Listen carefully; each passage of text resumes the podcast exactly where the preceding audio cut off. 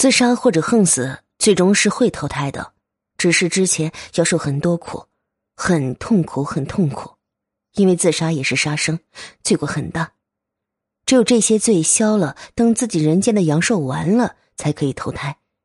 比如说，本来可以活到七十岁，可是二十岁自杀了，那么剩下的五十年都没法投胎，要一直受苦。以后投胎还不见得会投胎做人。一般的人正常死后，一般在四十九天内投胎，所以有七七这个事儿。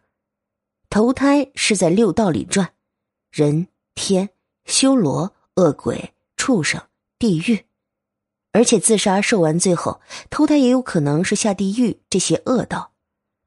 正常死亡来说，投胎到哪里和自己临终时的愿望有很大的关系。